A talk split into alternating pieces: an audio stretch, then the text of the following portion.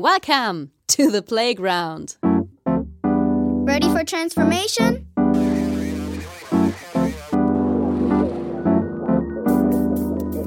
Modcast, the Masters of Transformation podcast. Who says that doesn't work? And here is your host, Ingo Stoll. Von außen wurde ich oft auch als Fundamentalist bezeichnet von postmodernen Relativisten, die dann meinen Ansatz eher äh, fundamentalistisch radikal fanden. Und damit hallo und herzlich willkommen zu einer neuen Ausgabe des Modcast, dem Audiomagazin für Transformation. Ich bin Ingo Stoll und ich freue mich, dass ihr heute wieder dabei seid, wenn wir mit Organisationsentwickler, Unternehmer und Philosoph Matthias Behrens über die soziale Transformation von Organisationen sprechen wollen. Er ist Mitgründer der Genossenschaft 5P und er hat eine sehr bewegte Lebensgeschichte und in den nächsten kommenden knapp anderthalb Stunden wünsche ich euch ganz viel Vergnügen. Hey, kurz bevor es losgeht, ein Dank an unseren Partner Haufe. Haufe ist ein echter Master of Transformation. Vor vielen Jahren hat sich das Unternehmen selbst komplett neu erfunden und erfindet sich bis heute immer wieder neu. Nach dem Motto Veränderung ist die Konstante. Auf newmanagement.haufe.de findet ihr spannende Hintergründe, Stories und Debatten rund um die Themen Organisationsentwicklung, Leadership, Learning und Development. Denn in einer unübersichtlichen Welt sind stetige Entwicklung und Innovationskraft die Schlüssel zur Zukunftssicherung. Nicht nur bei Haufe.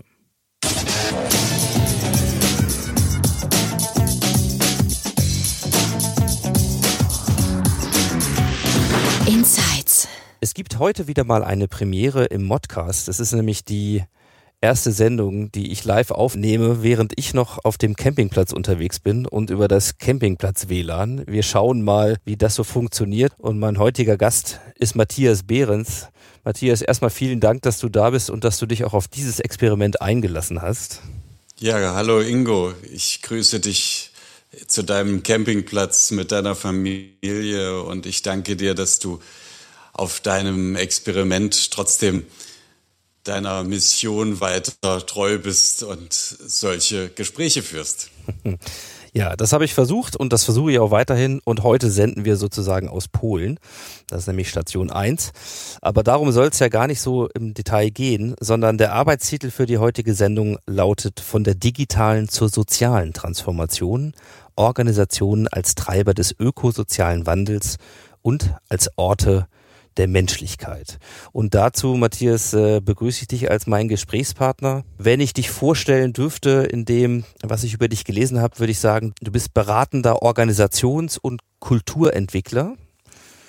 Du bist ein Social Transformation Facilitator. Was wir darunter uns vorzustellen haben, werden wir heute noch erläutern. Und du bist Mitbegründer der 5P, einer genossenschaftlichen Beratungsgesellschaft für Impact-Unternehmen. Und das ist auch schon das Stichwort so ein bisschen zum, ja, zum Hintergrund. Warum sprechen wir heute miteinander? Das Thema ist extrem spannend, aber es gibt auch noch einen zweiten Grund. Es ist nämlich wieder mal eine Empfehlung eines äh, Gastes hier im Modcast, nämlich von Michael Andrik, der mir neulich von dir erzählt hat und äh, das auch mit dem Hinweis verbunden hat, dass du durchaus eine sehr bewegte Lebensgeschichte und Biografie hast auf dem Weg zu dem, was du heute machst. Deswegen mal so die Frage ins Off, wo hast du denn deine Transformations- oder Veränderungserfahrungen gesammelt?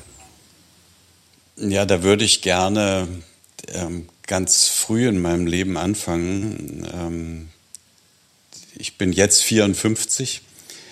Ich ähm, komme aus äh, Nordhessen, aus Kassel und bin da in einem Unternehmerhaushalt aufgewachsen und habe mich dann ähm, nach dem Abitur durch die Entdeckung der Philosophie von meinem sozialen Milieu so ein bisschen fast jetzt im Rückblick äh, spätpubertär mich ähm, abgegrenzt, ähm, um über die Philosophie die Fragen für mich zu beantworten, ähm, die alte Frage, Grundfrage der Philosophie, wer bin ich?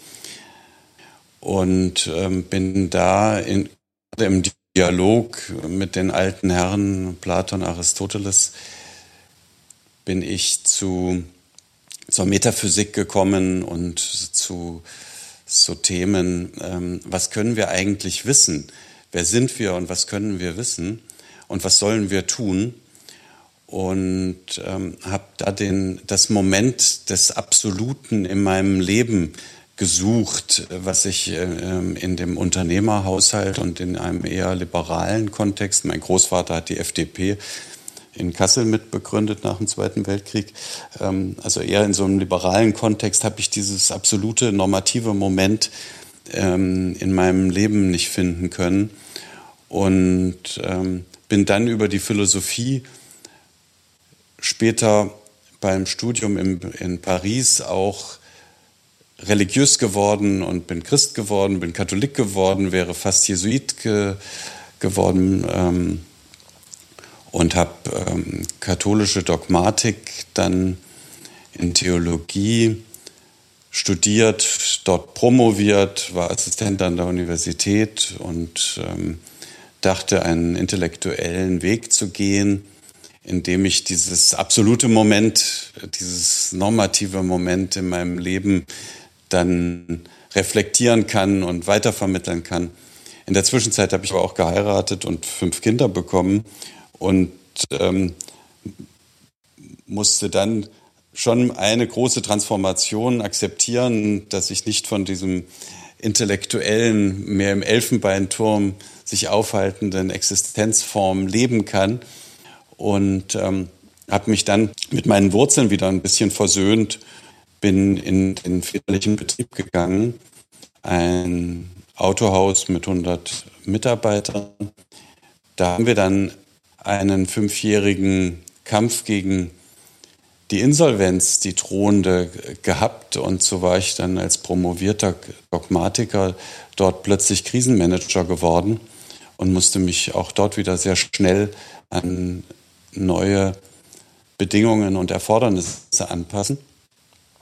Ich selbst, vielleicht kann ich das an der Stelle erzählen, ähm, kam aus dem Hintergrund der Sozialphilosophie, der Ansprüche von Gerechtigkeit, Solidarität und Subsidiarität und hatte dann gedacht, ja, wenn ich da dann so Unternehmer bin, dann kann ich meine Mitarbeiter ähm, so theologisch gesagt wie Kinder Gottes behandeln und ich bin der Patron und äh, dann geht's denen gut, weil, weil ich sie gut behandle. Also hatte einen eher patriarchalischen Ansatz, wie ich mit meinen Mitarbeitern dann umgegangen bin und habe dann schnell auch negative Erfahrungen gesammelt, dass ähm, meine Intention hinterfragt wurde, so nach dem Motto, ja, du kannst das uns schon so sagen, aber in Wirklichkeit geht es dir nur um dein Ego und um dein Geld und um ähm, deinen Shareholder Value. Das hat mich schon auch ein bisschen enttäuscht in, in dieser ersten unternehmerischen Rolle, ähm, dass meine Intention in der ähm, Authentizität, in der Glaubwürdigkeit da mir mindestens nicht von allen abgenommen wurde. Dann kam es zur Insolvenz. Ähm, dann habe ich fünf Jahre gebraucht. Mal ja. kurz einhaken. Also äh, das heißt, du bist wieder in den väterlichen Betrieb in ein Autohaus und hast dann da äh, Geschäftsführung gemacht oder ähm, was war dann da sozusagen ja. deine Rolle? Hm. Genau, da war ich ähm, der Mitunternehmer an der Seite von meinem Vater, der sich aber zum Teil schon aus dem operativen Geschäft ähm, rausgehalten hat und habe dann fünf Jahre ähm, die Leitung der Geschäfte übernommen. Mhm. Und äh, du hast gesagt, du hast äh, dich mit Philosophie beschäftigt, du hast dich mit äh, Theologie, katholischer Theologie beschäftigt. Ähm, woher hast du das Rüstzeug gehabt zum Geschäftsführer? Ich hatte meine Studien begonnen ähm, in Mannheim mit der BWL und hatte dann ein Vordiplom abgeschlossen, habe aber schnell gemerkt, dass äh, das mich intellektuell eigentlich nicht interessiert ähm, so theoretisierende Modelle über das Wirtschaftsgeschehen ähm, und war auch schnell relativ abgeturnt von dem Menschenbild, was dahinter stand, ähm, der Homo economicus, der da vermeintlich rational unterwegs ist und dem es um die Maximierung von Gewinnen geht. Also das Gewinnmaximierungsprinzip hat mir schon damals ähm, als Leitbild wirtschaftlichen Handelns ähm, ist mir ziemlich gegen den Strich gegangen, so dass ich dann froh war, nach der Hälfte des Studiums das abzubrechen. Und äh, dann habe ich äh, mich äh, über zehn Jahre mit spekulativen philosophisch-theologischen ähm, Gedanken beschäftigt und habe einen Abschluss in Philosophie gemacht und dann eben in Theologie später auch promoviert ähm, und war eigentlich äh, jetzt nicht sehr gut vorbereitet auf, auf die auf diese Geschäftsleitungstätigkeit, da war ich dann eher ein Self-Made Man und ich würde sagen, aufgrund der, der Gene und ähm, war ich jetzt trotzdem nicht vollkommen ungeeignet dafür. Und damals habe ich öfters gesagt, ähm, wer Philosoph ist ähm, und gleichzeitig ein bisschen praktisch, der kann eigentlich alles machen, weil er mit der Philosophie das Rüstzeug hat, ähm, analytisch und synthetisch zu denken und Wesentliches von Unwesentlichem zu unterscheiden.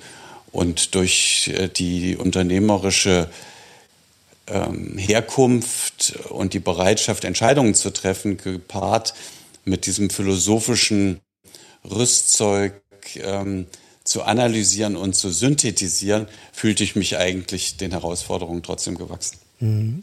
Ja, okay.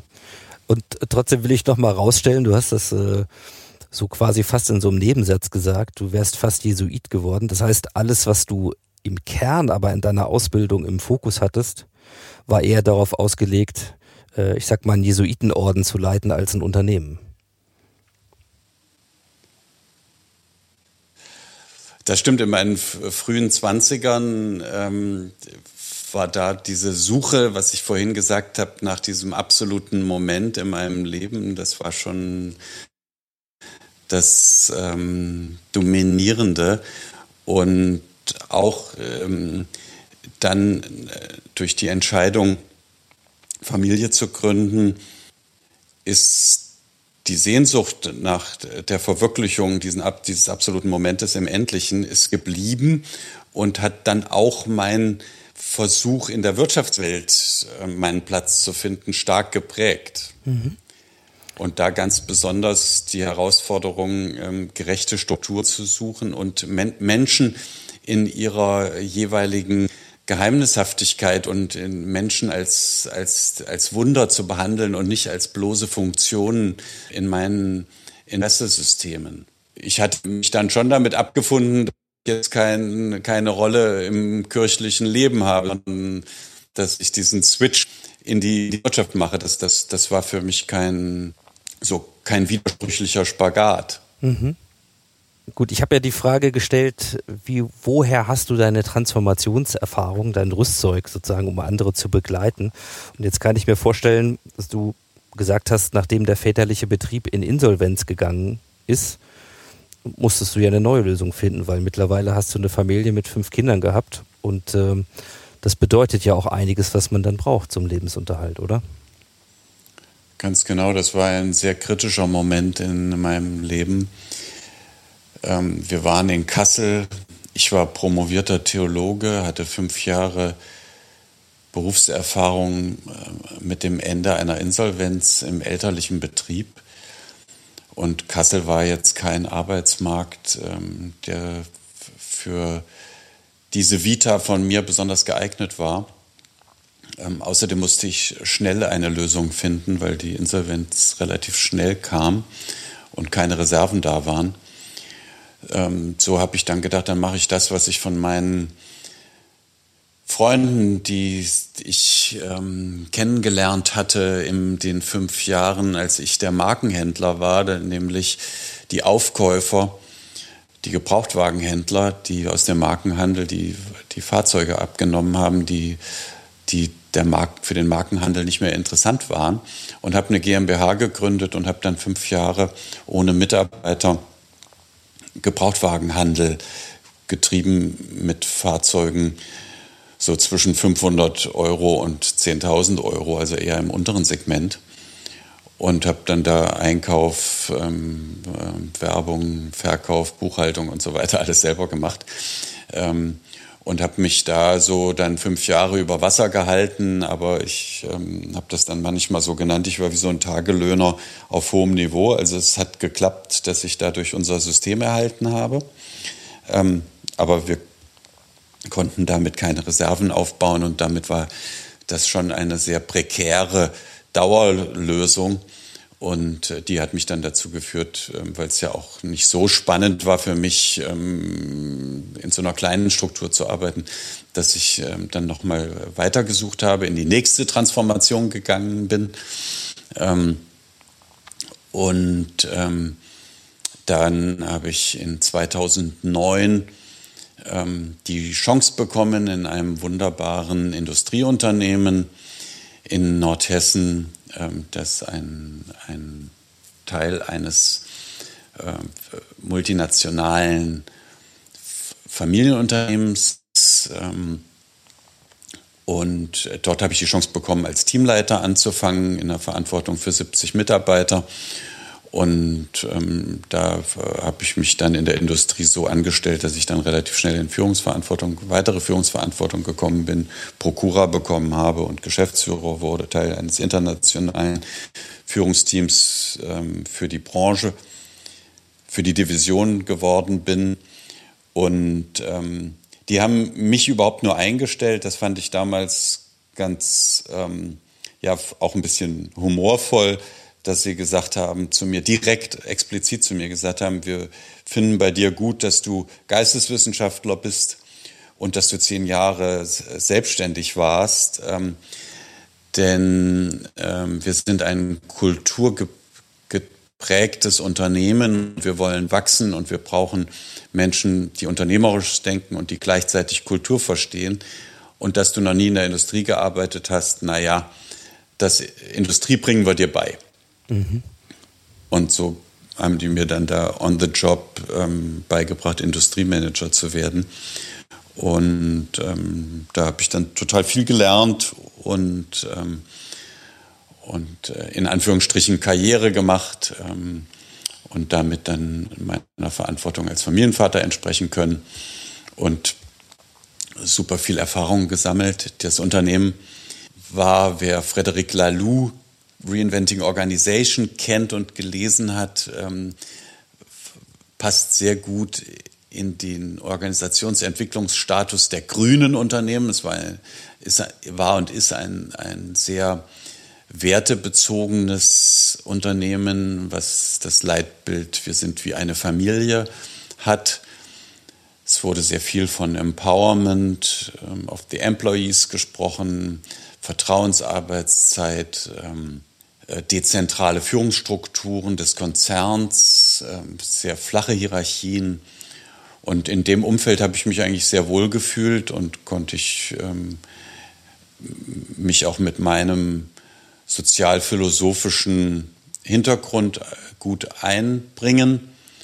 Ich habe zum Beispiel auch Cradle to Cradle äh, den Ansatz kennengelernt dort und dann ein Projekt ähm, verantwortet, äh, unser Produkt mit dem Goldzertifikat dann ähm, zu, durchzubringen und äh, konnte da diesen Material- und wertephilosophischen Ansatz äh, von dem Michael Braungart ähm, dann sehr gut mit, mit unserem Unternehmen verbinden.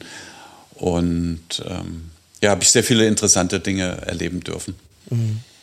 Und ist dir das am Ende dann langweilig geworden, weil du ja gesagt hast, heute ähm, bist du wieder Unternehmer, während du da ja angestellt warst als Führungskraft, also zum Schluss in der Geschäftsführung? Oder was ist da passiert?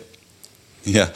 also in der Tat war das äh, für mich gerade am Anfang ähm, ein sehr merkwürdiges und auch nicht nur behagliches Gefühl, ähm, angestellter Manager zu sein ähm, über diese Familienversorgerrolle äh, habe ich mich damit dann aber auch ganz gut arrangieren können, zu wissen, an jedem Monat ähm, kommt ein, ein sicheres Managergehalt. Ähm, nichtsdestotrotz ähm, habe ich meinen unternehmerischen Impuls und meine unternehmerische Sehnsucht da nicht vollends befriedigt bekommen, das kann ich schon sagen, in der ganzen Zeit. Andererseits ähm, war der Zuwachs von Verantwortung und von Komplexität, der war so schnell, dass es mir nicht langweilig wurde. Mhm.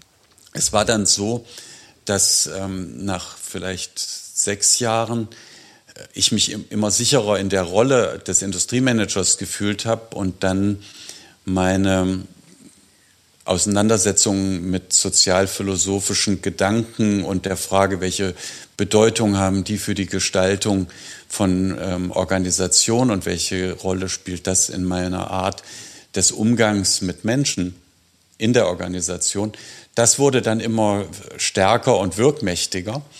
Und ähm, dann fing ich an, mich intensiver auch wieder von außen inspirieren zu lassen, weil ich irgendwie diese innere Freiheit und die Souveränität in der Rolle gefunden hatte und nicht so mehr so in so einem Überlebenskampf war. Das, hat, das war schon eine wichtige Grundlage. Da denke ich auch an Aristoteles, der sagt, die Philosophie kann erst beginnen, wenn du keinen Hunger mehr hast, wenn du nicht zum Überleben sozusagen kämpfen, fürs Überleben kämpfen musst. Und in so einer Situation war ich dann. Ich musste dann nicht mehr um das Überleben kämpfen.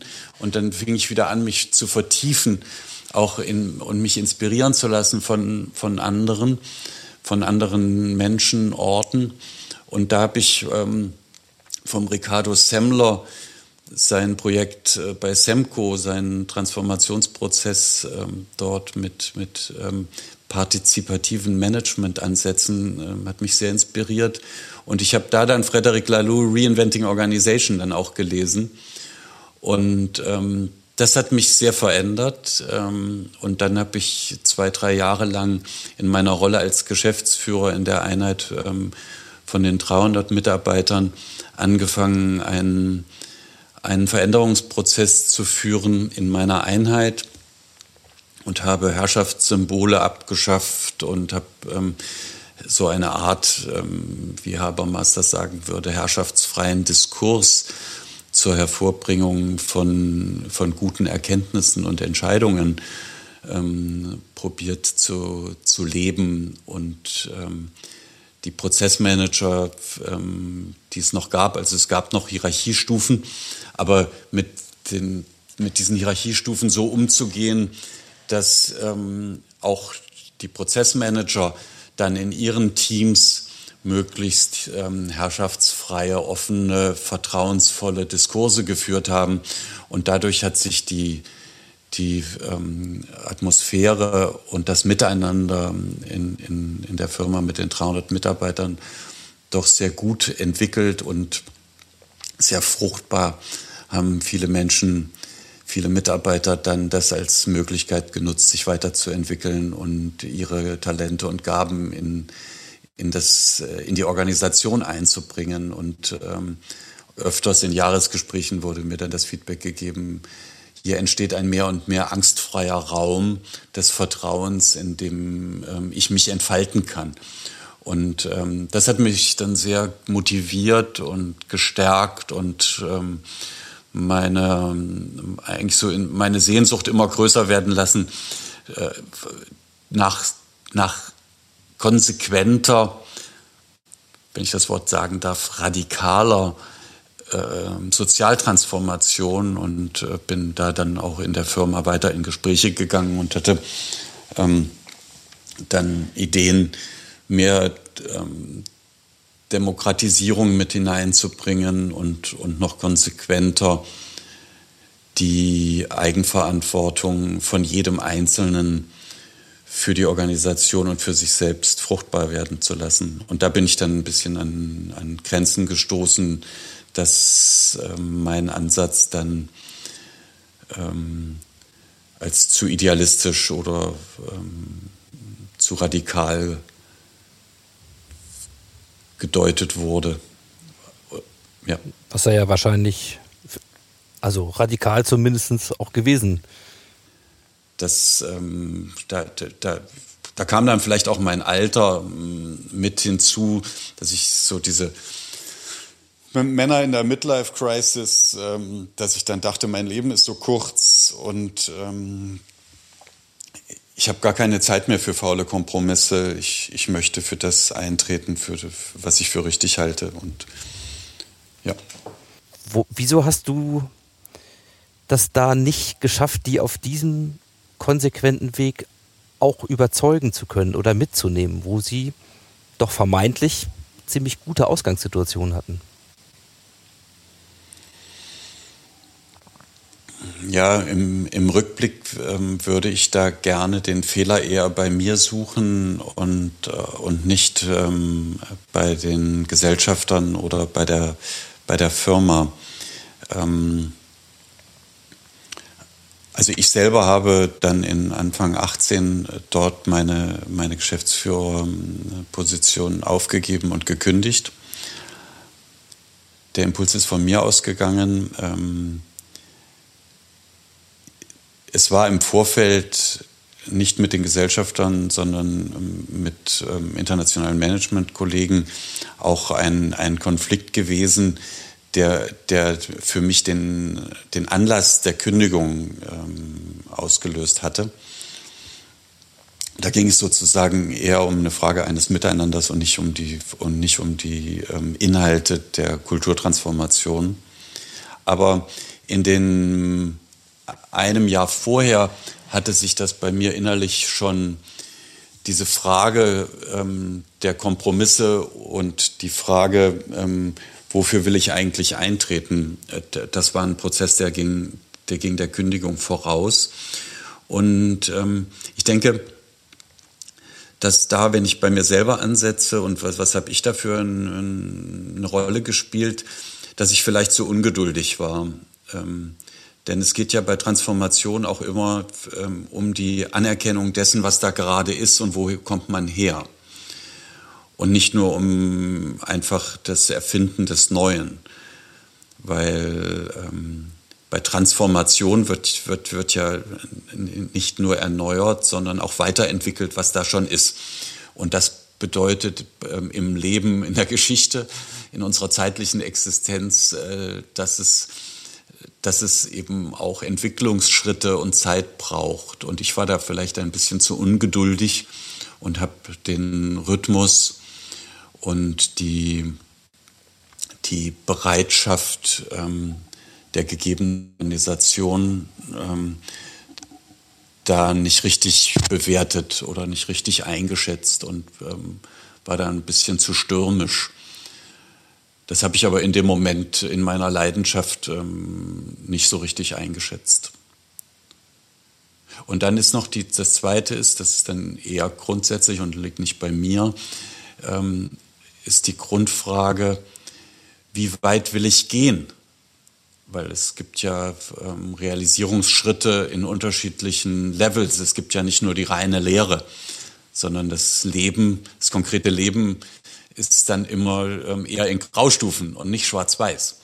Und in diesen Graustufen zu fragen, wie weit will ich gehen auf dem Weg zu einem zur Selbstorganisation, ähm, wie weit will ich gehen auf einem Weg zu ganzheitlichen Lebensweisen in einer Organisation, in der emotionales ähm, Raum hat, in, in dem Vertrauen ähm, und, und miteinander wachsen kann und wie weit will ich gehen in der, in der ähm, Suche und in der Findung eines, ähm, einer Unternehmensseele, eines Unternehmenssinnes, der jenseits ähm, des Shareholder Values liegt. Ähm, und, und da, glaube ich, gibt es verschiedene Abstufungen und äh, ich respektiere voll die Souveränität der Gesellschafter, die dann sagen, ich stehe da heute an diesem Punkt und weiter will ich gerade nicht. Mhm. Ja. Ja, danke nochmal für die, für die Ausführung. Weil ich auch häufig natürlich auch so in, in meinen Begegnungen eben daran denken muss, gerade wenn es so an wenn es so auf solche Scheidewege zuläuft, ja, ähm, und die einen eben konsequent in eine Richtung wollen und die anderen dann eben sagen bis hierhin und nicht weiter und die Diskussionen, die sich dann entspinnen, um die Frage, ja auch, wie wird das, wie wird das denn weitergehen und kann das überhaupt funktionieren? Äh, vielleicht nochmal so eine äh, Hintergrundinformation in dieser ganzen Situation. Hast du ja schon gesagt, manchmal äh, braucht die Freiheit und das Ausleben auch ähm, solcher philanthropischer Fragestellungen oder Vorstellungen für auch für die Arbeitswelt erstmal existenzielle Sicherheit, weil wer sich um seine Existenz Sorgen macht, ähm, der wird sich meistens nicht mit Lalu beschäftigen oder Lalu als Ausweg sehen, um äh, wieder materielle Sicherheit zu gewinnen. Äh, das ist zumindest so die Erfahrung. Das heißt, wenn ich im Überlebenskampf stecke, dann wird es schwierig mit dieser Art von von Transformation. Wie war das denn in dem Industrieunternehmen, wo du warst? Hattet ihr auf der wirtschaftlichen Ebene und auch du natürlich als Manager in deinem Wirkungsfeld immer die Zahlen auf deiner Seite, also dass du sozusagen wirtschaftlich erfolgreich warst? Ähm, oder, oder gab es dann eben rund um die Frage, wo sich solche Konflikte vielleicht auch ein bisschen zuspitzen, eher eine Situation, die vielleicht auch ähm, von Sorge geprägt war um die weitere ähm, Entwicklung des Unternehmens? Ja, bei der, als die Frage, am ersten Teil der Frage hätte ich immer gesagt, ja, ja, alles war gut. Ähm, also wir hatten keine, keine wirtschaftliche Krise. Und das Unternehmen, ganz interessant, hatte übrigens schon in den 90er Jahren damals vom ganzheitlichen Managementansatz ähm, in St. Gallen herkommend ihre erste große ähm, Organisationstransformation durchgeführt und, und ähm, die Bedeutung von Teams und Dezentralität und einen Multi-Stakeholder-Ansatz eingeführt, der sehr wirkmächtig war dann über Jahrzehnte in diesem, in diesem Unternehmen und ähm, hat da dort dann auch zu einer äh, wunderbaren Wachstums- und auch ähm, Erfolgsgeschichte geführt, sodass, sodass ähm, ich sagen würde, dass ähm, die Kultur äh, dort selbst auch die Quelle für Innovation und für Erfolg war und nicht die Kultur, die man sich dann leisten konnte, weil man erfolgreich war. Und ähm, insofern würde ich schon auch sagen, dass man ähm, mit dem philanthropischen Ansatz ähm, auch Krisen meistern kann. Nur man kommt schwerer auf die Idee, in der Krise dann eine philanthropische ähm, Transformation auch noch dann durchzuführen. Ähm, ich, mir fällt aber da auch ein Gegenbeispiel ein. Ich weiß nicht, wer den kennt, den, den Rüdiger Fox. Der hat ein Buch geschrieben über, ähm, über bionische ähm, Unternehmensführung und überträgt den, den, den National Happiness Ansatz von Bhutan auf, ähm, auf Corporates und bringt ähm, die menschliche Zufriedenheit als, als Faktor intrinsischer Motivation in, in Führung ganz stark hinein. Und der hat ähm, mit der Methode Turnaround Management bei fünf, sechs Firmen als Interim-Manager durchgeführt. Also der ist ausdrücklich mit der Methode in Krisensituationen gegangen ähm, und hat, äh, hat dann da große Erfolge mit gehabt. Aber ich, ich selbst war in meiner Tätigkeit in dem Unternehmen nie in einer ähm, Rolle, in der wir äh, irgendwie mit, der, mit einem Existenzkampf hatten oder in, in eine kritische Lage kamen oder aus, ähm, aus Profitgründen irgendwie die, die Daumenschrauben von den Shareholdern so angezogen wurden, dass man die Kultur nicht mehr ähm, in, ins Auge nehmen durfte. Mhm. Das war da zum Glück gar nicht so. Ja, auch das ist nochmal äh, interessant zu wissen. Auch danke nochmal für den Hinweis zum, zum Turnaround-Management. Ähm, kannte ich noch nicht, werde ich mir aber gerne mal anschauen. Äh, den würde ich empfehlen für mhm. einen Podcast, den Rüdiger ja. Fox. Äh, auch das klingt auf jeden Fall spannend, weil ich tatsächlich merke, ähm, dass in den krisenhaften Elementen und Situationen, die mir dann eher begegnet sind, doch eher die alten Schnappreflexe zu beobachten waren. Also auf verschiedensten Seiten. Äh, aber dass das nicht so sein muss, äh, das ist nochmal ein ganz wichtiger Hinweis hier. Das geht dann sicherlich auch anders, ist aber vielleicht nicht unbedingt das gewohnte Muster. Also ich ähm, habe ja, wie gesagt, eingangs gefragt, so ein bisschen zu deiner Transformationserfahrung und was hier schon natürlich jetzt in den letzten Minuten gut durchgeschieden äh, ist, ist die Frage, was so ein bisschen deine Philosophie ist. Äh, bevor wir also über dieses Thema Social Transformation vielleicht noch ein bisschen tiefer einsteigen, äh, bringen wir aber den, den Lebensweg nochmal kurz ins Hier und Jetzt. Denn äh, du hast gesagt, du hast dich dann entschieden, tatsächlich diesen Job zu kündigen. Und dann bist du gleich in die Selbstständigkeit, weil Five Pi, wenn ich das richtig gelesen habe, eure Genossenschaft ja zum Beispiel, ist ja noch ein ganz junges Kind, ist ja gerade erst im, im Juli 2020 äh, gegründet worden. Also was ist so zwischen, zwischen 2017 und, und heute noch passiert? Ja, zwischen 2018 oder 18 mhm. und, und heute. Ähm, ja, ich, ich, ich bin dann freigestellt worden und ähm, habe dann diese Freistellung für mich als so eine Art Social Sabbatical gestaltet ähm, und bin in zwei gemeinnützigen Instituten tätig gewesen und ähm, habe da soziale Transformationsprozesse begleitet. Selbstständig gemacht habe ich mich da noch nicht. Ähm, sondern habe ehrenamtlich da unterstützt und konnte in einer Stiftung, eine, in einem kleinen Team, sagen wir mal, ähm, Experimente auch ein bisschen machen, wie ein Team sich zu mehr Selbstorganisation weiterentwickeln kann, äh, sowohl strukturell als auch äh, haltungsmäßig und in der Frage, ähm, wie ist der Umgang mit mir selber, wie ist der Umgang im Team mit den anderen. Und da konnte ich ähm, Ansätze von dem Presencing Institut Otto Scharmers Theory U ähm, konnte ich dort ähm, ein, zum Einsatz bringen und auch äh, so Bewusstseinsprozesse rundherum. Ähm, was bedeutet eigentlich Selbstorganisation und wie, wie können wir miteinander hier die, die Talente von jedem Einzelnen so entwickeln und so zum Einsatz bringen, dass es zur Zufriedenheit des Menschen äh, führt und aber auch zur Erfüllung des Organisationszwecks. Und in diesem Kontext habe ich ähm, dann viele neue Menschen kennengelernt und das war dann im Berliner Großraum.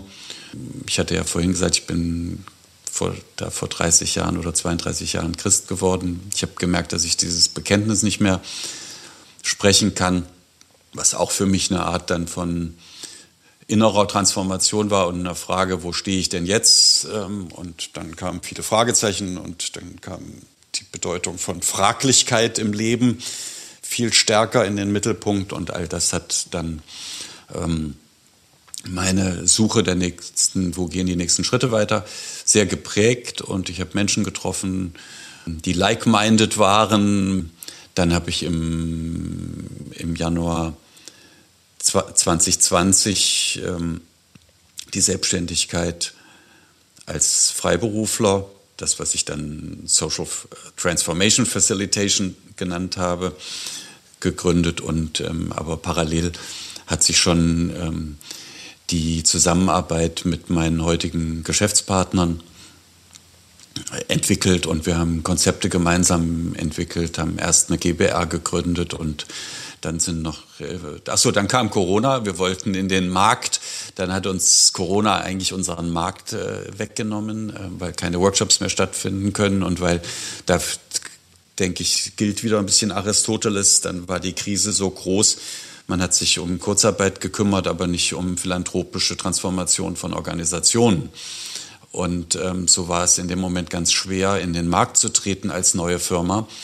Und ähm, da kam dann die ähm, in der Krise wächst das Rettende auch. Dann, ähm, wie Hölderlin sagt, dann kamen wieder andere Menschen in, in Dialog mit uns und daraus ist dann ähm, nochmal eine Verfeinerung unseres Geschäftsmodells ähm, entstanden mit dem Gedanken, dass Genossenschaft für uns genau das richtige, ähm, der genau der richtige Rechtskörper ist Und so haben wir tatsächlich erst vor zwei Wochen in Berlin dann unsere 5P EG jetzt in Gründung ähm, gegründet. 5P, die 5 Ps, die stehen für Purpose, People, Planet, Peace and Prosperity. Mhm. Da können wir ja vielleicht danach dann nochmal drüber sprechen, was die fünf bedeuten. Auf jeden Fall. Also ich, äh, ich, ich darf das, das Erzählte vielleicht kurz mal in, in meinen Worten nachzeichnen. Die Frage war ja, äh, es gibt viele Berater da draußen, These, und die wenigsten, die ähm, anderen zur Transformation raten und durchaus vielleicht auch Methodenkompetenz aufzuweisen haben, wissen eigentlich selber, was das bedeutet, äh, diese Transformationswege zu gehen. Ich glaube, bei dir ist sehr deutlich geworden, dass du diverse Wendungen und Transformationen in deinem Leben durchlaufen hast und äh, auch mit Mitte 50 ja sicherlich an diesem Weg noch nicht Schluss ist. So, du hast dir jetzt einen Fokus gewählt, über den werden wir gleich vertieft reden. Aber ähm, vielleicht aus diesen ersten 54 Jahren sozusagen noch ähm, noch so ein paar persönliche ähm, Learnings, die mich, die mich interessieren. Also zum einen, was ich mich natürlich gefragt habe, für jemanden, der sozusagen auch diesen theologischen Weg, diesen philosophisch-theologischen Weg gegangen ist, also quasi sagten das so eingangs, fast auf dem Weg war, ähm, Jesuit zu werden, äh, bis hin zum, ich kann das Glaubensbekenntnis nicht mehr ablegen, ist natürlich auch ein ziemlich interessanter und natürlich auch sehr radikaler Weg. Ähm, quasi die Religion hast du ja erst entdeckt für dich später. Also deine Erstkommunion ähm, war ja nicht im Alter von, weiß ich nicht, äh, sieben, acht, neun Jahren, wie das so üblicherweise ist, sondern du warst da schon wie alt? 23. 23. So, das heißt spät zur Religion gekommen und diesen Weg aber jetzt für dich auch wieder verlassen. Äh, auf der anderen Seite hat ist dir Frederic Laloux begegnet ähm, und und Co, sage ich mal im weitesten Sinne. Es gibt ja auch Leute, die dieses ganze, ähm, du hast das Wort New Work nicht in den Mund genommen. Ich, ich lege dir das jetzt mal ein bisschen als Teppich drunter, weil viele dieser, dieser Themen, über die wir hier reden, Selbstorganisation, Organisationsentwicklung natürlich auch in diesen Kontext fallen. New Work wird ja von manchen und auch Lalou zum Beispiel auch mit Religion verglichen. Also man spricht auch gerne von New Work Evangelisten ne, die einen anderen Glauben an eine andere Form von Zusammenarbeit äh, postulieren und ähm, proklamieren. Wo sind denn da eigentlich für dich sozusagen Parallelen oder Bezüge, wenn, wenn, wenn es sie denn gibt zwischen Religion und New Work Evangelium, nenne ich das mal so? Okay. Äh, das, zwei Fragen waren das ja. Die, zu, zu, der ersten würde ich sagen, ähm, meine Lessons learned äh, jetzt so, ähm, wo ich heute stehe, wenn ich zurückblicke, ist, ähm, dass der Mensch schon echt ein geheimnisvolle, ein geheimnisvolles System oder eine geheimnisvolle Lebendigkeit ist. Und ich war so sehr auf dieser Suche nach meiner Wahrheit, nach der Wahrheit und ähm, und von heute würde ich sagen, ähm, wir sind in der Lage, Dinge für wahr zu halten und dabei nicht zu merken, welche psychologische Funktion sie eigentlich in unserem Leben erfüllen. Und ähm, da, also ich bin von mir selber überrascht, äh, wie, ähm, wie, wie fast fraglos ähm, ich dann in diese Entdeckung der Religion für mich gegangen bin und dann ähm, von dort her alles, was ich gemacht habe, äh, mein Selbstverhältnis, mein Verhältnis zu den Mitmenschen, mein, mein, meine Art, wie ich gearbeitet habe, dann daraus ganz stark programmiert habe sozusagen ähm, gesteuert habe, gelebt habe, ähm, aber ähm, immer in, in, einer, in einer tiefen Überzeugung, das ist es. Also man könnte von, von außen ähm, wurde ich oft auch als Fundamentalist bezeichnet von, von postmodernen Relativisten, ähm, die dann meinen Ansatz eher ähm, eben fundamentalistisch radikal fanden. Und ähm, ich selbst würde jetzt im Rückblick sagen, wie konnte ich äh, so lange auch die psychologische ähm, Regulierungsfunktion ähm, dieses Glaubens oder dieser Überzeugung ähm, nicht, nicht auch äh, beachten, äh, wie wichtig das war dafür, ähm, dass ich all das, was ich gemacht habe, auch machen konnte.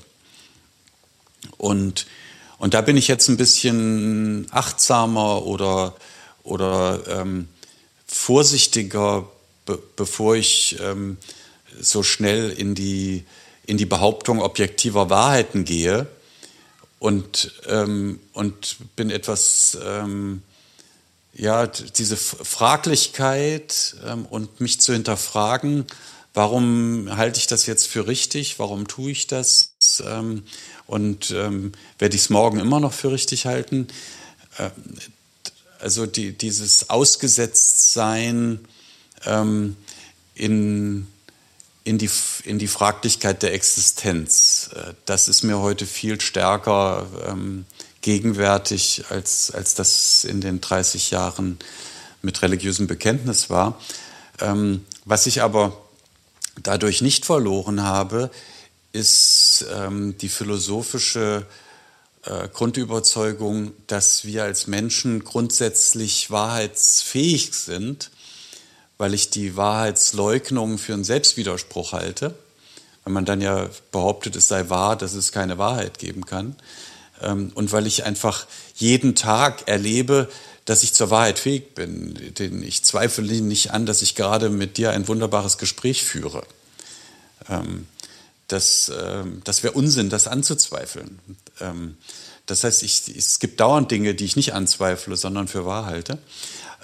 Gleichwohl ähm, ist dieses absolute Moment in meiner Existenz, ähm, äh, ist für mich immer noch die, die letzte Suchsehnsucht, ähm, aber die hat viel weniger klare Gestalt im Moment für mich und ähm, ich ähm, glaube, dass sie auch immer nur so wie so ein Prisma ähm, in die Endlichkeit reinbricht. Ähm, und nicht als komplettes System für mich im Zugriff ist. Das hat sich so geändert. Und ich glaube, dass das, äh, aber das ist auch wieder jetzt dann natürlich eine anthropologische Grundaussage, dass das allgemein so gilt und dass wir Menschen oft uns einen vormachen, wenn wir denken, es sei anders. Mhm.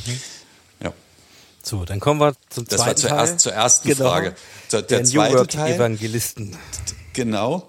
Der ist so, äh, dass ich ähm, ähm, schon durch die Entdeckung der Philosophie ähm, so metaphysischer Idealist geworden war und eben die Wahrheitsfrage, die Freiheitsfrage, die, ähm, die, die, auch die Frage des nach dem Guten für sinnvolle Fragen gesehen habe.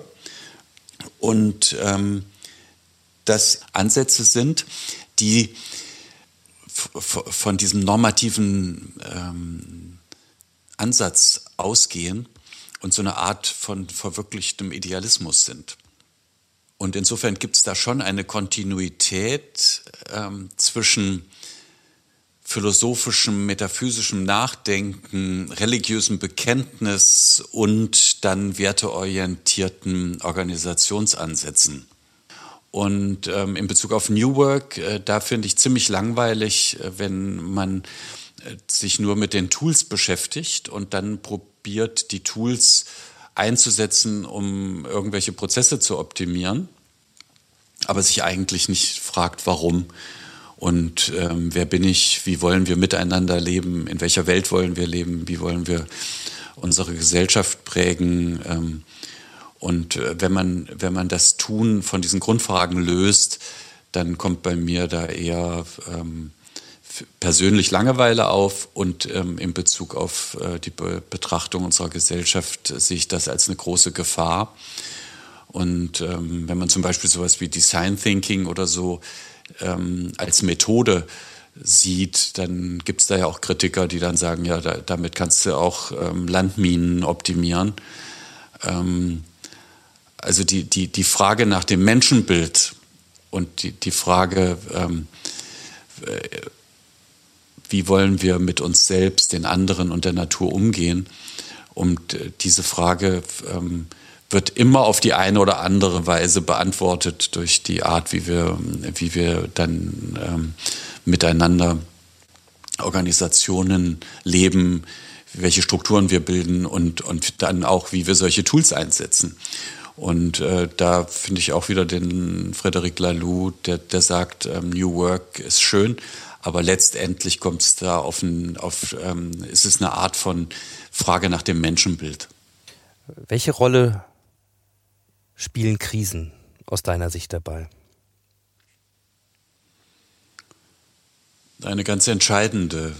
Ähm, ich denke, die Krisen sind oft ein, ein Auslöser und auch eine ähm, Erschütterung des Bestehenden und insofern dann eine Hinterfragung des Standortes und der ähm, Ausrichtung der, der bisherigen Orientierung. Und ähm, was mir jetzt auch noch kommt, ist äh, letztendlich ähm, ist Leben immer auch Krise. Das heißt, ähm, das Leben auch immer ein, eine Einladung in Transformationsprozesse ist und man auch nicht immer nur auf den großen dramatischen Krisenmoment eines Krieges oder oder einer zerbrochenen Beziehung oder einer drohenden Insolvenz oder äh, so etwas warten braucht. Wenn man feinfühlig und aufmerksam lebt, äh, dann ist Krise immer Teil des Lebens. Mhm. Naja, und du hast ja selber auch diverse durchlaufen und durchlebt, äh, von Insolvenzen wie auch sozusagen ähm, im ganz privaten. Insofern kommen wir mal zu dem, was du dir als Fokus ausgewählt hast und so ein bisschen nach dem Motto äh, nach vorne gelebt, äh, rückwärts verstanden, kann man das ja schon vielleicht nicht als einen linearen Weg, aber als einen sehr stringenten Weg bezeichnet, mit dem Menschenbild, mit dem du unterwegs bist und mit deinen Werten und deinen Erfahrungen am Ende, ja, dann auch genau diese Situationen zu suchen. Und zwar im Bereich von sozialer Transformation, möglicherweise eben auch konsequent oder radikal betrieben. Vielleicht aus meiner Sicht nochmal gespiegelt. Ich habe zwei Aspekte wahrgenommen in dem, wo du jetzt äh, unterwegs bist. Das eine ist wirklich dieses Phänomen Organisationen zu transformieren hin zu ein, zu mehr Menschlichkeit. Ich sagte das so in unserem Arbeitstitel. Organisation nicht nur zu einem Ort für Profit ähm, und wirtschaftliches Wachstum, sondern und das wäre auch schon mal so eine Frage. Ist das ein Trade-off oder ein Und? Ja, so, und ein Ort der Menschlichkeit zu machen. Und das andere ist das, was ihr mit äh, den 5P, du hast sie schon aufgeführt, mit dem wollen wir uns natürlich noch ein bisschen beschäftigen, mit dem ganzen Thema Impact, also ökosozialer Impact von Organisationen äh, beschäftigt. Für mich sind das zwei verschiedene Dinge, die natürlich miteinander verschränkt sind, aber doch einen unterschiedlichen Fokus haben. Ähm, und ich würde gerne mal mit dem Thema soziale Transformation starten. Ich komme ja aus dem Hintergrund äh, Digitalagentur, viel auch sozusagen technikgetrieben. Und dann äh, war es relativ naheliegend, dass so ab, sage ich mal, 2013, 2014 dieser Begriff der digitalen Transformation etwas ist, äh, was ich selber auch in den Mund genommen habe und in meiner Wahrnehmung dann so das Bestimmende war. Und wenn man sich damit beschäftigt hat, dann war relativ schnell klar, es geht eigentlich nicht um Technik. Also es geht nicht um das Digitale, ja? ähm, sondern digitale Transformation ist vor allen Dingen Sozialtransformation. Äh, von dir wüsste ich gerne mal, wie du diesen Begriff eigentlich definierst. Also was meinst du mit einem Zielbild sozialer Transformation für Organisationen? Ja. Und dann, ich, gut, ich erst, antworte erstmal darauf. Und danach würde ich gerne noch auch was zum Digitalen sagen. Mhm. Ähm, für mich ist die Sozialtransformation und Organisation zu Orten der Menschlichkeit zu, zu gestalten, ähm, gebunden an meine Vorstellung von dem, was ist der Mensch. Und der Mensch ist ähm, ein, ein, eine Lebendigkeit in Bezügen. Wir sind in Bezug auf uns selbst, wir sind in Bezug auf die Mitmenschen, wir sind in Bezug auf die Natur, die Umwelt und wir sind in Bezug auf den Sinn. In der Religion würde man den Sinn dann Gott nennen. Ähm, oder in Bezug auf das große Fragezeichen unserer Existenz. Also wir sind in, in, diesen, in diesen Bezügen. Und ähm, für mich bedeutet Menschlichkeit, in der Fülle dieser Bezüge zu leben und äh, die Sozialphilosophie leitet dann daraus ähm, die so drei Kernprinzipien ab, ähm, Gerechtigkeit, Solidarität und Subsidiarität.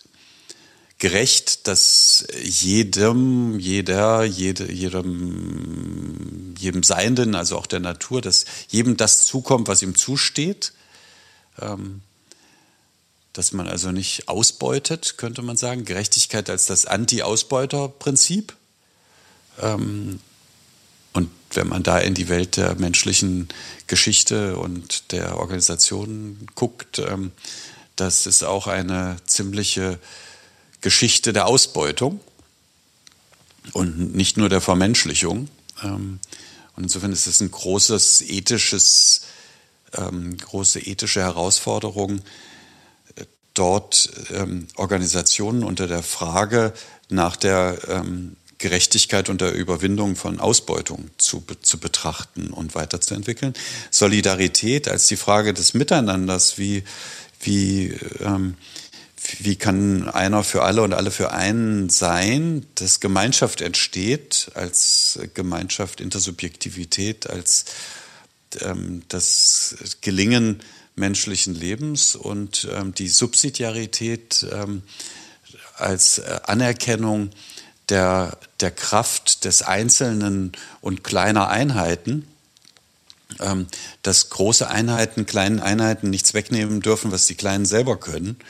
Ähm, und äh, das empfinde ich in, in, in einem Organisationsentwicklungsansatz total wichtig und, und da kann uns Selbstorganisation, New Work Tools, Entscheidungsregeln und all diese Dinge, die sind äh, für mich alle subsidiäre Tools, weil, weil, weil hier versucht wird, die Kreativität, Intelligenz, Talente und so weiter des Einzelnen ähm, zu aktivieren und nicht wie in hierarchischen, paternalistischen Systemen die Menschen ähm, eigentlich zu infantilisieren ähm, oder und mit Befehl und Gehorsam ähm, ihnen ihre, ihre Entscheidungskraft und ihre Kreativitätskraft eigentlich zu, zu berauben.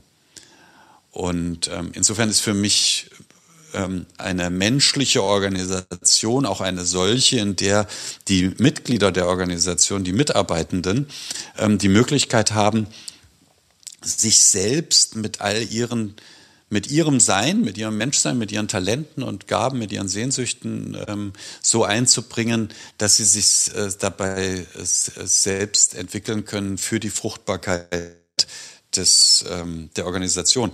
Und für mich ist die Vermenschlichung der, der ähm, Organisation nicht ein, ein, ähm, ein zweites Ziel ähm, neben dem Erfolg, sondern das ist das eigentliche äh, Warum.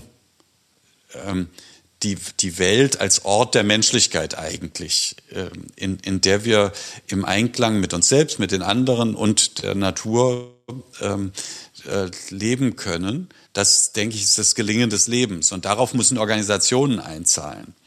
Und Erfolg, wirtschaftlicher Erfolg, Profit, ist letztendlich ähm, wie die Luft zum Atmen. Ähm, wir leben nicht für diese Luft und wir leben nicht fürs Atmen, aber ohne das Atmen ähm, können wir nicht leben.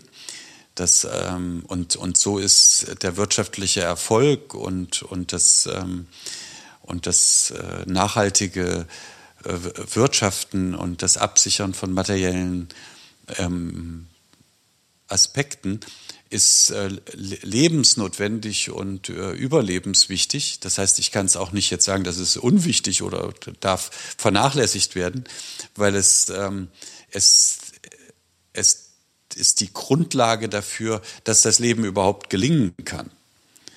Ähm, insofern sind, sind wirtschaftliche äh, Gedanken und, und ähm, Effektivitätsgedanken und Innovationsgedanken und Produktgedanken und all diese Dinge und Gewinne sind ähm, natürlich nicht verwerflich, sondern sind die, sind die, die Grundlage für nachhaltiges Gelingen.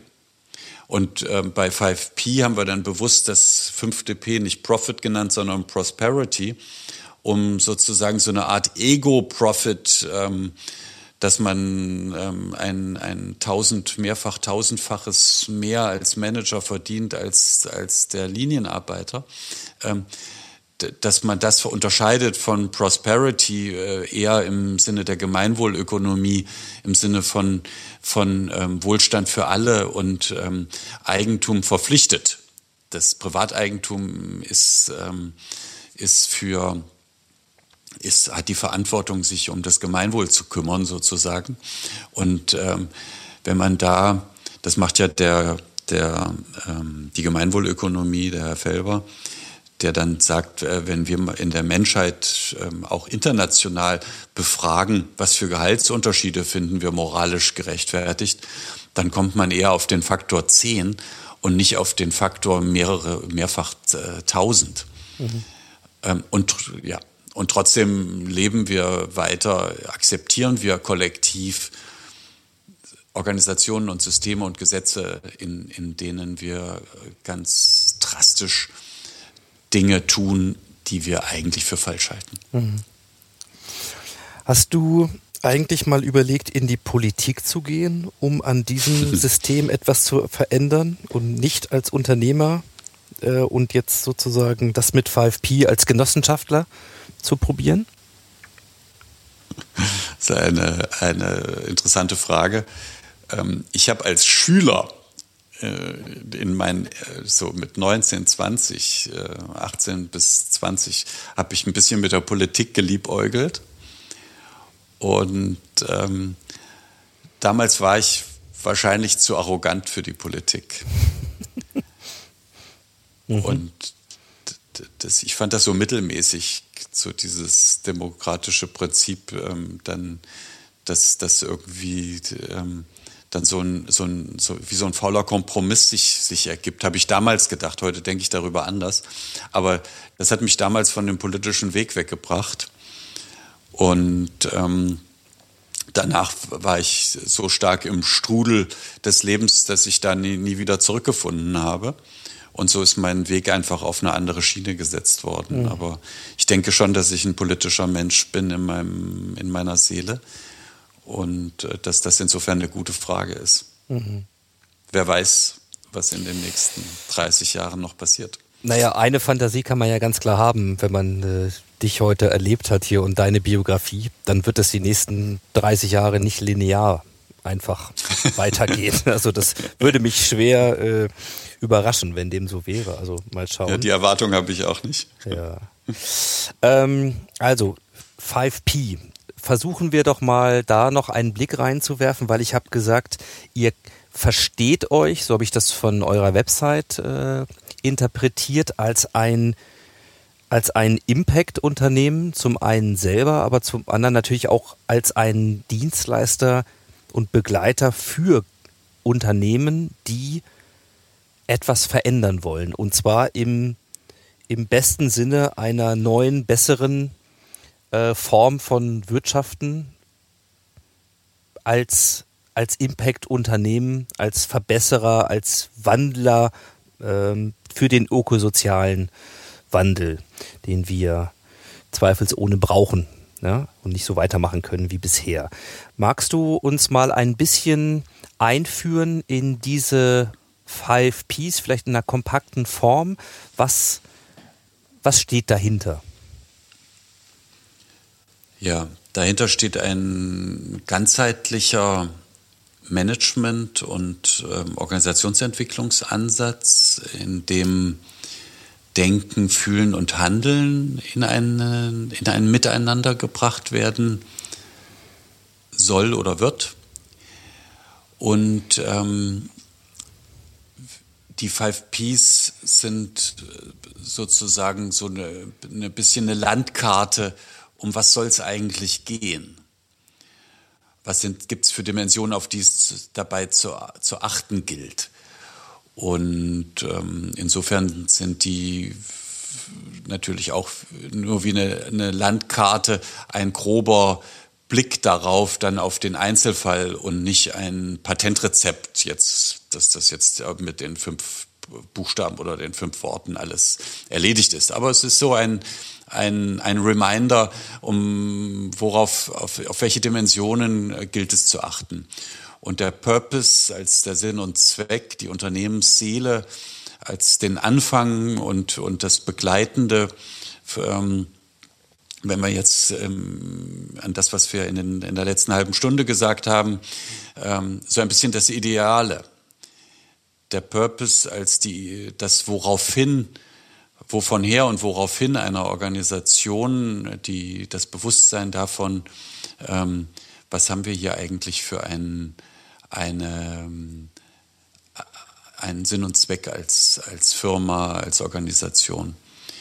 Und ähm, den mit ganzheitlichen Ansätzen herauszufinden und den nicht einfach nur ähm, intellektuell zu definieren, sondern den auch zu äh, ganzheitlich zu verstehen, zu erspüren und sich zu fragen, wie, in welchem Verhältnis stehe ich als Einzelner dazu und, und ähm, zu was ist die Organisation als Organisation unabhängig von meinem individuellen Interesse gerufen. Dann People and Planet ähm, als die beiden, ähm, ja, die beiden Lebendigkeiten, um die es eigentlich im Gelingen des Lebens im konkreten Einzelnen in der Geschichte geht, nämlich die Menschen und die Natur. Äh, den Menschen zu dienen, der Natur zu dienen, als, als dem Lebensraum, in, in dem das Gelingen des Lebens sich vollziehen kann und die Verbindung von allem mit allem ähm, zu berücksichtigen. Peace als ähm, die richtige Methode der sich Menschen und Natur zuzuwenden, letztendlich nicht, äh, also Peace so ein bisschen als das, als das Wort dafür, den neuzeitlichen, globalisierten Reduktionismus alles als Ressource zu betrachten. Mensch und Natur ist Ressource, wir können sie ausbeuten, wir können sie für unseren Shareholder Value äh, verwenden. Ähm, und ähm, Frieden als Haltung, in dem das Geheimnis des Menschen, das Geheimnis der Natur ähm, Raum gewinnen kann. Der, ich finde ganz schön, wie der Hartmut Rosa, der Soziologe, das beschreibt in, in, mit, dem, mit dem Begriff Resonanz und Unverfügbarkeit. Also die Haltung, in der die Mitmenschen, ich selbst und die Natur in mir einen Resonanz Feld bekommen, in dem ich ihren Unverfügbarkeitsteil erleben kann, erfahren kann, in dem sie nicht Ressource für mich sind, in dem ich sie verzwecken kann für, für meine, ähm, zur Funktion meiner Zwecke machen kann, sondern in dem ich äh, sie in ihrem geheimnisvollen Selbstzweck anerkenne.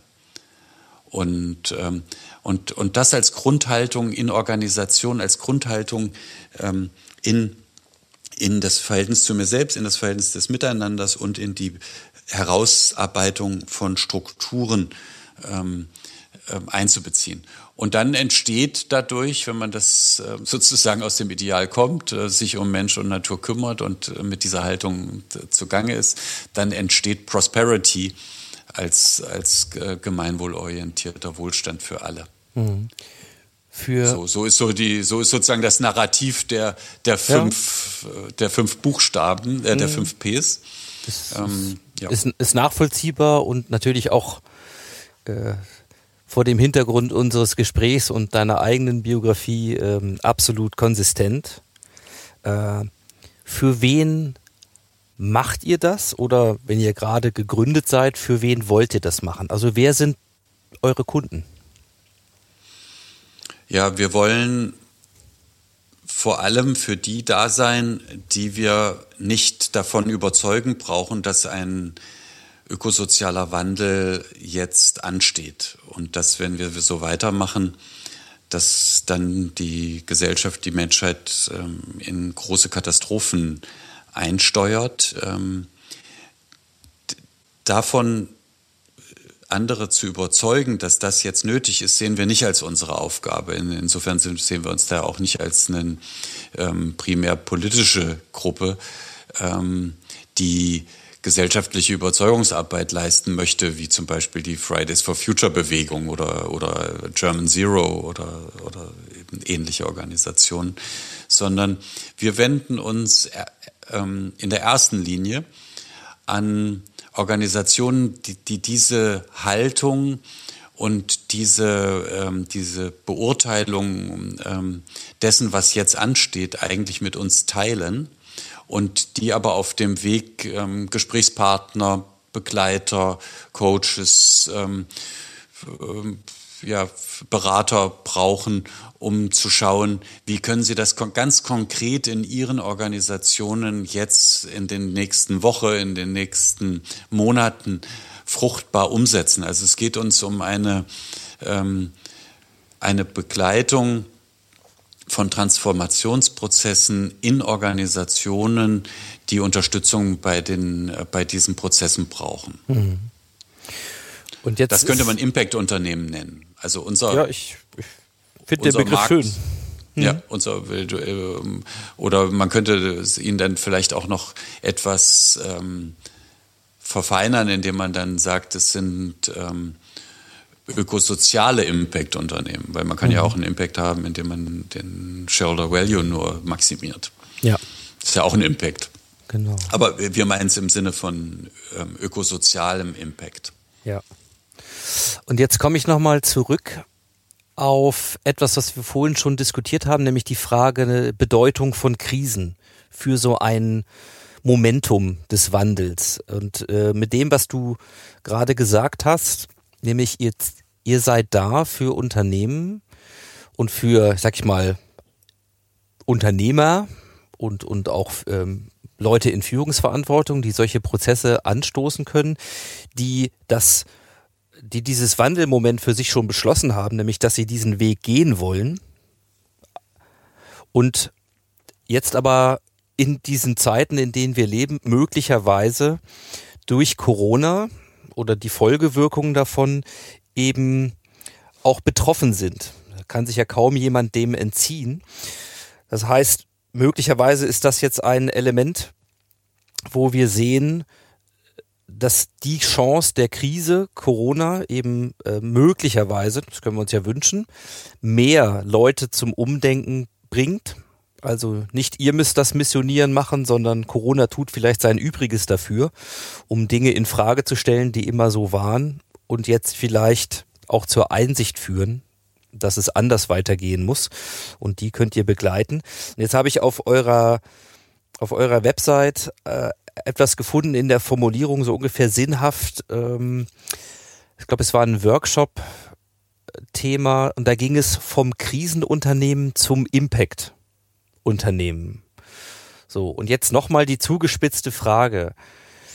Habe ich das so zu verstehen, dass wir auf Unternehmen treffen, die jetzt aufgrund der Krise und möglicherweise mit dem Hintergrund auch existenzieller Sorgen um die Zukunft der bisherigen Märkte genau vielleicht das machen wollen, was du vorhin bei Fox beschrieben hast, nämlich die Chance zu nutzen, tatsächlich trotz Krise nicht einfach erstmal wieder Sicherheit zu gewinnen, sondern es gleich mit einer echten Transformation im Sinne von sozial und, und ökologisch sozial zu versuchen? Oder wie meint ihr das? Vom Krisenunternehmen ja. zum Impact-Unternehmen. Ja, das hast du schon sehr gut zusammengefasst, äh, Ingo. Ähm, Corona hat uns ja mehrere Dinge gezeigt, äh, diese Corona-Krise. Sie hat uns gezeigt, dass wir als Menschen in der Lage sind, ähm, freiheitlich Dinge zu ändern und Prinzipien und Ansätze, die uns ganz normal erschienen, in Frage zu stellen und sogar in einem kurzen Zeitraum ähm, zu ändern. Das Primat der, der Wirtschaft hat sich dem Primat der Gesundheit ganz plötzlich unterworfen. Das ist eine neue Menschheitserfahrung im Kollektiv, die sicher jetzt auch uns aufrütteln kann und uns die Möglichkeit gibt, in Krisenmomenten nochmal zu fragen, wie wollen wir jetzt überhaupt weitermachen? Also dieses Back to Normal, was ist das New Normal? Diese ganzen Fragen, die stellt sich die Gesellschaft, die stellt sich global, aber die stellen sich natürlich auch einzelne Organisationen. Und da können wir Begleiter und Gesprächspartner sein. Und das halten wir für einen ganz sinnvollen Moment, das jetzt zu tun. Und die Debatten kommen, denke ich, aus, ähm, aus der Nische immer mehr heraus und kriegen eine gesellschaftliche Wirkmächtigkeit, in, in, in der dann ganz reale Transformationen auch durchgeführt werden können und hoffentlich auch politische Rahmenbedingungen folgen, die dann denen, die so handeln, keine Nachteile mehr verschaffen. Ähm, das andere ist, wir haben die Genossenschaft immer stärker für uns entdeckt ähm, und dieses impactorientierte Turnaround-Management kann gut mit dem Genossenschaftsansatz verbunden werden, indem dann Prinzipien der Selbstorganisation und der Einbeziehung von Mitarbeitern und die Einbeziehung aber auch von anderen Stakeholdern, die betroffen sind von einer solchen Unternehmung, sie über die Genossenschaft mit in den, in den Gesellschafterkreis einzubeziehen. Und da gibt es schon schöne Modelle, schöne Vorbilder, die das gemacht haben. Ähm, zum Beispiel Intertech ähm, habe ich neulich äh, von, von gehört, die einen Prozess geführt haben und die Anteile ähm, über eine, eine Genossenschaft als, als Holding sie äh, schrittweise die, den, den Shareholder zu den äh, Mitarbeitenden übertragen und damit ähm, auch andere Entscheidungsprozesse ermöglichen und, und die, die Frage der Selbstorganisation dann in dem Unternehmen auch noch weiterentwickeln. Und wir wollen ein oder wir bieten ein Nachfolgemodell an, in dem wir mittelständischen Unternehmern, die, die ähm, entweder in Ruhestand gehen wollen oder die jetzt in der Krise eine, eine Lösung für die Fortführung brauchen, ähm, dort das genossenschaftliche Organisationsmodell und das, äh, die Ent Weiterentwicklung der Organisation zu mehr Selbstorganisation, ganzheitlichem Lebens- und Arbeitswelten und der Suche nach der leitenden, orientierenden Unternehmensseele, dem, dem Sinn und Zweck der Organisation, das so zu verbinden, dass daraus Transformation entsteht, die sowohl die Produkte und Dienstleistungen der Zukunft an ökosozialen Erfordernissen orientieren, als auch ähm, den Mitarbeitenden und den Betroffenen Arbeits- und Lebensräume schaffen, ähm, in denen sie wirklich sein wollen, als auch dem Unternehmer die Möglichkeit geben, ähm, durch die Krise zu kommen und möglicherweise seine Nachfolge anders zu regeln, als er das bisher im Kopf hatte. Und im, der deutsche Mittelstand da gibt es Befragungen, wie in den nächsten zehn Jahren Nachfolgeregelungen ausgerichtet, angezielt werden. Und da ähm, gibt es schon eine Gruppe von mehr als 30 Prozent der mittelständischen Unternehmern, die sich Mitarbeiterbeteiligungskonzepte vorstellen können. Mhm.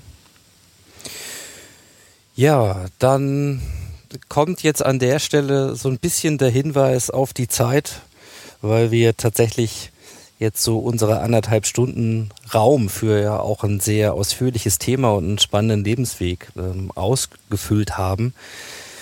Demzufolge würde ich dich gerne bitten, ähm, uns mal zu sagen, wer jetzt da Lust hat, mehr Informationen zu finden, den Kontakt ähm, zu 5P und zu dir, wo würdest du die Leute gerne hinschicken?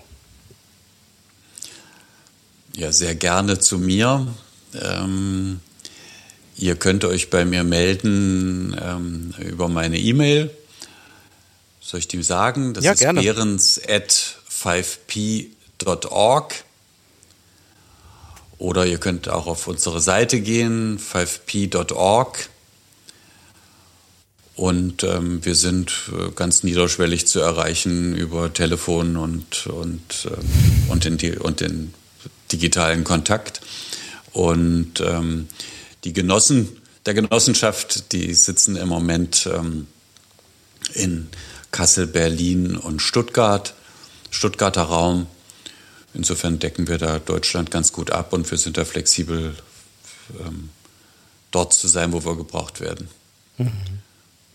Ja, also keine Sorge, wenn ihr das jetzt so schnell nicht mitmeißelt. Und bei Behrens gibt es ja auch diverse Schreibarten. Also wir packen das alles auch nochmal in die Show Notes zur Sendung, auch mit den Beispielen und ähm, erwähnten Links, äh, die wir hier diskutiert haben. Das äh, findet ihr da als Service. Ja, lieber Matthias, ich habe noch vielleicht eine Schlussfrage äh, verbunden mit meinem Dank für deine Zeit und äh, auch den Einblick in sowohl Lebensweg als auch dein Wirkfeld äh, für den Wandel hier. Du als metaphysischer Idealist, ja, so wie du dich selbst bezeichnest, bist du optimistisch, dass wir, und wir heißt in dem Fall wir als Menschheit, diesen Weg auch erfolgreich beschreiten werden? Und wie sieht so ein bisschen dein Bild aus für die Zukunft? Also wenn du, ich unterstelle dir jetzt einfach mal mindestens noch 20 Jahre an, äh, an Wirksamkeit in diesem Feld, dann wären wir bei 2040. Ja, wie, wie sieht die Welt dann aus?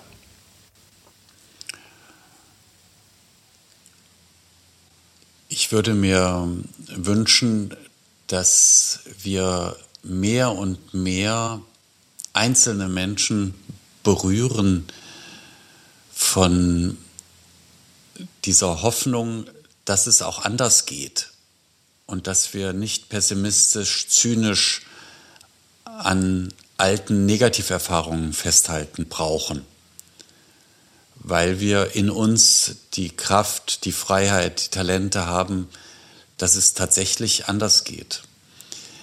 Und ich würde gerne dazu beitragen, diese Geschichten des Gelingens, diese Geschichten von äh, Orten der Menschlichkeit, die zum Narrativ der Lebendigkeit zu machen, was mehr und mehr Menschen für ein plausibles Narrativ halten und ein wirkmächtiges Narrativ, was dann ähm, Lebensräume, Arbeitsräume, Organisationsstrukturen verändert. Und ähm, ich glaube, ich bin kein Zukunftsforscher und habe da keine Prognose, ähm, wie die Welt in 20 Jahren sein wird. Ähm, ich habe die Hoffnung, dass ähm, immer mehr solche äh, Geschichten des Gelingens real werden und erzählt werden und dadurch so eine Art ähm, Vervielfältigung, eine Art ähm,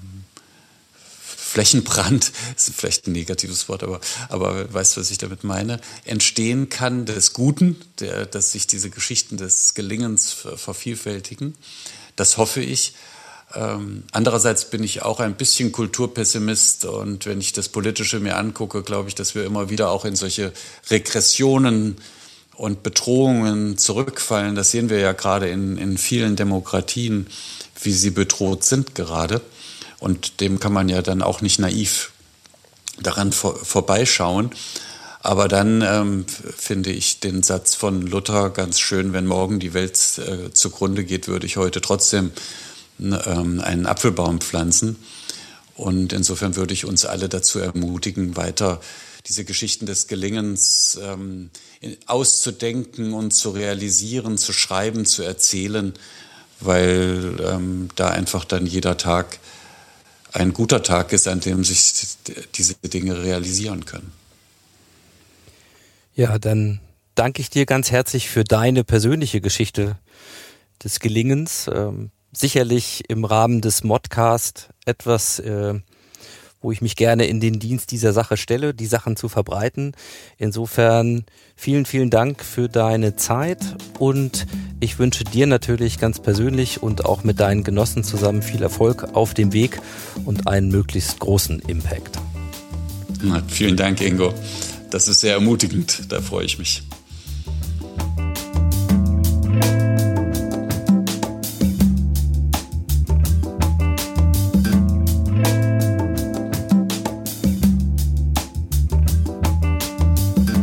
Ja, das war sie, die Episode 119 des Modcast. Ich sage wie immer vielen Dank fürs Zuhören und für eure Zeit. Schaut gerne in die Show Notes, dort findet ihr sehr viele Links zur Sendung und auch gerne im New Management Portal von Haufe vorbei. Mein Lesetipp diese Woche ist Trotz Corona. Wir haben Grund zur Zuversicht. Der Artikel von Joachim Ratzinger, den findet ihr dort und auch ebenfalls verlinkt in den Show Notes. Und wenn ihr Lust habt, ein bisschen auch unserer privaten Abenteuerreise durch Europa zu folgen, dann gibt es einen kleinen Reiseblog, den findet ihr auf bunte Tüte ohne Huhn.de, alles mit Minuszeichen, bunte Tüte ohne Huhn, bunte Tüte Europa und sicherlich auch ein bisschen passend zu unserer Familie und unserer Heimat Hannover. Und ohne Huhn deswegen, weil das die einzigen Tiere sind, die wir in guten obhütigen Händen gelassen haben, zurück zu Hause. Alles andere haben wir dabei. Insofern, wenn ihr Lust habt, schaut auch da gerne mal vorbei. Und ansonsten hoffe ich natürlich, wir hören uns wieder in 14 Tagen hier im Modcast. Bis dahin sage ich ciao, ciao, macht's gut und happy transformation.